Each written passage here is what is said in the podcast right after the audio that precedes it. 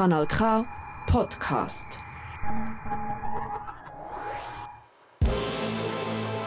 Nationalratswahlen 2023. Kanal K, wer bist du? 200 Nationalratsmandate sind zu vergeben. Schweizweit gibt es über 5000 Kandidierende. Der Unterlistenwahnsinn kennt keine Grenzen mehr. Ist das noch Politik oder schon Das System ist defekt, die Gesellschaft versagt, aber alles wird gut. Über 800 Menschen aus unserem Sendegebiet wollen in die grosse Kammer. Die Parteien haben ein paar von diesen Menschen zu uns ins Studio geschickt. Und wir wollen jetzt wissen, wer bist du? Und für was stehst du? Unzählige Plakate am Strassenrand und an fast jedem Kandelaber. So viele Namen, so viele Gesichter, so viele verschiedene Farben, so viele Parolen. Für uns Grund genug, ganz einen anderen Ansatz zu wählen. Wir sagen dir nicht, welche Persönlichkeit hinter dem Radioporträt steckt. Vielleicht erfährst du es trotzdem. Lass dich überraschen. Mein Name ist Michel Walde und ich führe dich durch das Porträt. Politik und Gesellschaft. Für Aktivismus gibt es sehr viele Wege. Mit Papier, Stift und Unterschriften, aber auch mit lauter Stimme, Parolen und erhobener Faust auf der Straße. Für was stehst du zukünftig ein? Mehr Bürokratie oder mehr Pyrokratie? Ich hoffe, es gibt auch etwas dazwischen. Ähm, ich glaube, es gibt Themen, wo es wichtig ist, dass man laut ist und dass man auf die Straße geht. Der Frauenstreik ist so ein äh, Thema, wo ich auch dabei war, wo ich auch gerne mal lauter bin. Grundsätzlich bin ich jemand, wo ja, ich, ich denke, Lautstärke ist nicht alles. Oder? Also, ich überzeuge eigentlich mehr mit Inhalt oder lieber mit Inhalt. Aber durchaus kann ich auch klar und laut sagen, wenn es muss sein, was, was in mir vorgeht oder für was ich stehe. Aber mir ist schon wichtig, dass man eben auch diskutiert und nicht nur schreit. Wie weit darf, soll, muss Aktivismus gehen? Wo siehst du dich jetzt eher? Letzte Generation oder junge Tat? Ähm, letzte Generation oder junge Tat? Vielleicht erwachsene Tat? Konfliktpotenzial. Wer Frieden will, schickt Diplomaten. Wer Krieg will oder vielleicht in irgendeiner Weise davon profitiert, schickt Waffen. Früher so gesagt. Wo und für was sollen bzw. dürfen Waffen, Waffenbestandteile und Munition made in Switzerland deiner Meinung nach eingesetzt werden? Ja, brandaktuelle Frage leider mit dem Krieg in der Ukraine oder also mit dem Angriffskrieg von Russland, muss man sagen. Ähm, klar, grundsätzlich habe ich lieber Diplomatie, aber in der Situation, wie es jetzt ist, muss man sich positionieren. Ich glaube, wer sich jetzt nicht positioniert und wer jetzt nicht die Ukraine unterstützt, auch nicht mit Waffen oder Waffenteilen, ist halt leider auf der Seite vom Angreifer von Russland. Und darum denke ich, ich kann dahinter stehen, wenn man jetzt äh, unterstützt mit Waffen wo ich dann mehr Mühe habe, ist, wenn man immer sagt, man ist neutral und man will jetzt keine Waffen schicken, für, für die Ukraine zu unterstützen. Und gleichzeitig macht man aber Waffengeschäfte mit Ländern, wo man genau weiß, wie die gegen ihr Volk äh, vorgehen, wie sie agieren in der Welt. Und das finde ich ein bisschen schwieriger. Aber ich glaube, jetzt in dieser Situation müssen wir uns positionieren gegen Russland und für, äh, für die Ukraine.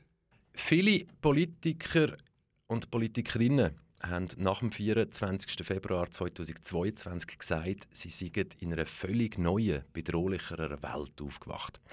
Da hat sich hoffentlich nicht nur mir natürlich die Frage gestellt, in welcher heilen Welt denn die Politiker und Politikerinnen vorher eingeschlafen sind. Weil schon vor dem 24. Februar 2022 hat es über 20 bewaffnete Konflikte weltweit gegeben. Wo liegt denn jetzt genau der Unterschied? Ja, ich glaube, was halt für viele sehr bedrohlich war und was in mir schon auch etwas ausgelöst hat, ist, dass es sehr nahe war, dass es in Europa war. Oder man hat das Gefühl, gehabt, Krieg in Europa, so einen Krieg in Europa wird es nicht mehr geben. Natürlich sieht man all die Konflikte auf der Welt. Oder man sieht, ja, was, was geht ab in anderen Ländern, in anderen Gegenden. Man sieht Flüchtlinge, die kommen, die, die flüchten äh, vor der Situation in ihren Ländern. Ein Freund von mir, der international schafft für Hilfsorganisationen, wo mir erzählt, was in diesen Gegenden zum Teil abgeht, was dort läuft. Viele Sachen, die wir gar nicht mitbekommen. Oder wir lesen es vielleicht, eine Schlagzeile, oder wir lesen es in der Zeitung und wir vergessen es gerade wieder. Aber ich glaube schon, die geografische Nähe hat sehr viel ausgelöst. Auch für mich ist es nach dem, nach dem, also nach dem Ausbruch von dem, von dem Krieg bin ich auch so ein bisschen wie in, unter einer Glocke gesehen. Das hat extrem meine Gedanken beleidigt. Das ist so wie ein grauer Schleier über, über dem Alltag. Es ist irgendwie immer, mir immer im Hinterkopf gehabt. Und wir es nicht mehr einfach so verdrängen. Ich glaube, das ist das Problem Es ist glaube nicht, dass man nicht weiß, dass es überall auf der Welt so Konflikte und Kriege gibt und, und Elend und, und ganz schreckliche Sachen. Aber es ist halt näher gesehen. Man hat Flüchtlingsströme gesehen durch Europa. Oder? Die Leute sind nach Westeuropa gekommen, sie sind in die Schweiz gekommen. Es ist wirklich halt konfrontiert gewesen, extrem schnell. Oder? Der Krieg ist losgegangen und die Leute sind eigentlich schon gerade zu uns gekommen. Und das ist glaube ich das, was viel aufgeschreckt hat. Ja. Freiheit. Der Satiriker und Politiker Nico Semsroth sagt, Freude ist nur ein Mangel an Information. Jetzt ist ja so, als Politikerin hast du zum Teil Zugang zu Informationen, die nicht alle haben. Ich frage dich darum, wie viel Transparenz braucht bzw. vertreibt eine Demokratie, vertreibt unsere Demokratie, vertreibt der Souverän? Maximale Transparenz. Also natürlich immer, eben, es gibt, wie ihr sagt, es gibt Dokumente, die nicht öffentlich sind. Gerade wenn es um Sachen geht, die noch nicht spruchreif sind oder wenn es, wenn es um Menschen geht, Persönlichkeitsschutz muss natürlich äh, gewährleistet sein. Aber es ist schon so, oder? Wie weniger das man weiß, umso einfacher ist es, fröhlich und unbeschwert durchs Leben zu gehen. Wie mehr dass man über ein Thema weiß, umso weniger kann man auch die Augen davor verschließen, was vielleicht nicht gut läuft. Egal in welchem Thema. Das kann das Weltgeschehen sein, das kann aber auch ganz neu sein. Ähm, Massentierhaltung, wie geht man mit Tieren um? Ähm, ich selber habe länger wie mehr Mühe damit, dass man einfach konsumiert, oder? dass man mit seinen eigenen Haustieren das Möglichste macht und dann soll es super gehen. Man kauft aber nachher das billige Fleisch aus dem Ausland, wo man nicht so recht weiß, wie die Tiere gehalten sind. Oder man weiß es, aber es ist so weit weg, es betrifft einem nicht. Also es gibt ganz viele verschiedene Themen. Oder Gewalt in der Familie, Gewalt gegen Frauen und Kinder, Drogenhandel, Menschenhandel, Prostitution. Wie weniger als man über die Themen weiß, umso einfacher geht man durchs Leben. Und wie mehr dass man über die Sachen weiß, umso mehr wird man vielleicht auch darüber erfahren und umso schwieriger ist es nachher die Augen einfach zu verschließen. Mensch sein 2023. Laut einer Studie, so alt ist sie noch nicht, verbringen Jugendliche rund 64 Stunden pro Woche online mit ihrem Handy. Machst du eine Klammerbemerkung? Wir wissen zum Beispiel TikTok, unterschiedlichen Algorithmus, China, westliche Welt, Klammern zu. Sind die 64 Stunden pro Woche, ist das jetzt eine Chance oder bereits der Anfang vom Handy? Es ist beides. Ich glaube, man, man darf es nicht verteufeln, man muss aber sehr bewusst damit umgehen. Und ich glaube, Medienkompetenz ist wahrscheinlich äh, das richtige Schlagwort. Also man muss lernen, die Jungen müssen lernen, also nicht nur die Jungen, alle eigentlich, einschätzen, was man sieht. Was ist die Quelle von dem, was man sieht? Oder während Corona haben auch Leute gesagt, ja, ich informiere mich eben nicht über Facebook. Ja, Facebook ist nur das Medium, das zur Verfügung steht. Aber ich kann auf Facebook etwas lesen, gut recherchiert, von einer Studie, die wirklich super gemacht worden ist. Oder ich kann irgendetwas lesen oder ein Video schauen von irgendeinem Hetzer, äh, ja, wo, wo völlig äh, quere Sachen erzählt. Und ich glaube, das können einschätzen, das ist ganz schwierig. Und was mir da schon ein bisschen Sorgen macht, gerade so mit künstlicher Intelligenz oder mit Videos, die gemacht werden können, wo man nicht auf den ersten Blick sieht, sind die gefälscht oder nicht. Und ich glaube, da kommt etwas auf uns zu, wo wir alle, nicht nur die Jungen, wir alle müssen extrem viel noch darüber lernen und uns sehr bewusst sein, dass vielleicht das, was man sieht, nicht der Realität entspricht. Und ich glaube, das ist etwas, wo die Bildung muss, ähm, auch Wert darauf legen oder wir können, Ich habe gerade kürzlich am Weissenstein-Forum gesehen, Solothurn, wo es um die Bildung gegangen ist. Und der Bildungsökonom hat gesagt, ja, wir müssen nicht ähm, also wir, können nicht in dem Sinn konkurrieren mit der künstlichen Intelligenz, weil es wird Sachen geben, wo, wo immer wo die künstliche Intelligenz besser oder schneller kann als wir. Aber wir müssen lernen, damit umgehen, mit den vielen, vielen Informationen, die wir bekommen und die irgendwie gewichten und in einen Kontext lernen stellen, um vielleicht herauszufinden, kann das überhaupt sein? Also kann das sein, dass ich ein Video gesehen vom Papst, der einen Joint raucht? Ist, also, ich sehe das, oder? Ich sehe das Video. Ist echt das wirklich so, dass der Papst einen Joint raucht?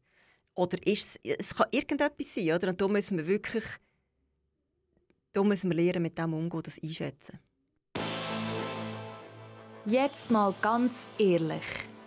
Westliche Welt, westliche Moral, sie steht in unserer Weltanschauung an erster Stelle über allem. Ich stelle Klammern auf, afghanische Frauen haben 1919 das Wahlrecht bekommen. Gut, heute ein bisschen anders, aber in der Schweiz wissen wir, hat es bis ins 71 gebraucht, Klammer dazu. Das Verhältnis aber von der Weltbevölkerung beträgt irgendwie 20 Prozent ist westlich und die anderen 80 Prozent sind nicht westlich. Jetzt frage ich dich, was gibt uns denn die Legitimation, in jeder Situation weltweit als Moralpolizei aufzutreten? Ja, das ist eine sehr gute Frage. Die, Legi die Legitimation die haben wir uns selber gegeben und natürlich, man muss sich immer überlegen, vielleicht auch mal Perspektivenwechsel zu machen und zu schauen, ja, ist das, was ich finde oder was ich denke, wirklich immer richtig. Da müssen wir auch gar nicht unbedingt nur in die Welt schauen. Das ist Inhalt der politischen Debatte. Einander zuzulassen und zu schauen, ist das, was ich finde oder das, was ich denke, ist das wirklich 100% richtig oder hat vielleicht die andere Seite auch ein bisschen recht. Kann ich es vielleicht sogar nachvollziehen aus Sicht von diesem. Ich werde jetzt aber hier gar nicht äh, sagen, dass äh, was jetzt in Afghanistan passiert, dass das irgendwie eine Berechtigung hat. Und ich glaube, da ist es halt schon so, dass wir gerade bei Themen Gleichberechtigung ähm, ja, halt weiter sind. Und das ist das, was wir finden. Ja, Menschen sollen gleichberechtigt sein, unabhängig von der Herkunft, unabhängig vom Geschlecht. Andere Länder sagen das nicht so. Und das ist etwas, wo ich auch sage, ja, da finde ich, wir haben Recht. Und dann gibt es andere Themen, wo es vielleicht nicht so ist. Das kann ich nicht äh, abschließend so beantworten. Pandemie. Was haben wir aus deiner Sicht besonders gut gemacht und was haben wir aus deiner Sicht überhaupt nicht gut gemacht? Was wir gut gemacht haben, ist, dass wir glaube im Vergleich zu anderen Ländern trotz einem relativ offenen und liberalen Weg mit viel weniger Einschränkungen als in anderen Ländern sind wir relativ gut durch die Pandemie gekommen. Das hat auch mit, unserer, mit unseren wirtschaftlichen und finanziellen Möglichkeiten zu tun, denke ich. Ähm, wir hatten weniger Todesfälle und weniger schwere Verläufe als andere Länder. Wir sehen aber erst jetzt, was noch alles kommt, oder? mit Long-Covid. Das ist ein grosses Thema, ist im Moment überall in den Medien. Was man sicher auch besser machen kann, ist die ganze Kommunikation. Und das ist immer so. Oder? Also wie kann ich alle Leute mitnehmen auf einem Weg? Also alle kann man ja nie, aber wie erreiche ich möglichst viele Leute? Wie kann ich möglichst viele Kanäle brauchen, dass ich eben von Kind bis hochbetagt, von gut gebildet bis bildungsfern alle Leute irgendwie mitnehmen kann. Wie kann ich die Informationen zur Verfügung stellen, so dass es alle verstehen? Ich glaube, das ist eine riesen Herausforderung, nicht nur zur Pandemiezeiten, sondern immer. Zusammenleben 2023 ein gutes, friedliches Zusammenleben ist keine Selbstverständlichkeit, sondern harte Arbeit. Demokratie und wertebasierte Politik, wie glaubwürdig sind die zwei Sachen noch, wenn sich große Teile der Bevölkerung in der Politik oder in den Parteien nicht wiedererkennen oder nicht mehr wiederfinden? Ja, das ist schwierig, oder? Also ich meine, dazu, also die, die stimm- und wahlberechtigt sind, von denen gehen viele nicht an Turnen. Und dann muss man einfach auch immer sehen, dass ein grosser Teil von der Bevölkerung, die in der Schweiz lebt, nicht stimm- und wahlberechtigt ist. Oder? Und das ist das Problem. Ein ganz kleiner Teil von der Schweizer Bevölkerung bestimmt eigentlich über die Mehrheit. Also die Mehrheit ist, sind die, die nicht an die Urne gehen. Und das ist das Problem. Wir sind heute, haben wir in 90 eine Standaktion gehabt, wo wir äh, auch Unterschriften gesammelt haben für unsere Initiative und Wahlwerbung gemacht haben. Und ganz viele Leute sagen, nein, ich gehe nicht, ich gehe nicht wählen. Und wenn man sagt, wieso, ja, es bringt ja nichts. Und das ist ja, eine riesige Schwierigkeit. Äh, diese Woche ist so äh, auf SRF 1 gekommen ein Teil von denen, die nicht wählen, sagen, ja, es läuft gut. so wie es ist. Ich muss mich nicht beteiligen. Und dann gibt es aber die anderen, die eigentlich fast wichtiger sind für uns. Oder? Wieso gehen sie nicht wählen? Weil sie sagen, die jetzt Bern machen sowieso, was sie wollen. Oder es bringt ja nichts, ich bin die letzten 30 Jahre immer wählen und abstimmen und es ist immer anders rausgekommen. Das kann doch einfach nicht sein. Ja, das ist eine riesige Herausforderung. Wir müssen wirklich irgendwie schaffen, auch hier wieder, es geht um, um Kommunikation, wie bringen wir die Leute dazu, sich zu beteiligen, wie bringen wir sie dazu, dass sie finden, meine Stimme ist wichtig und dass ich zu sagen habe, das hat Gewicht. Das ist die grosse Herausforderung. Deine Bühne, keine Regeln, 20 Sekunden Zeit, ab jetzt. Ich wette, dass Ende Oktober oder am besten schon vorher ganz viele Leute, alle, die können, gehen, wählen, dass sie ihre Stimme können den Leuten geben, die sie wollen. Und ich hoffe natürlich, dass ganz viele Leute ihre Stimme mir und der SP geben, weil wir sind die, die für eine fortschrittliche Zukunft einstehen, die schauen, dass alle Leute ein lebenswertes Leben haben und für ein gutes Miteinander und zusammen einstehen. Nationalratswahlen 2023. Kanal K, wer bist du?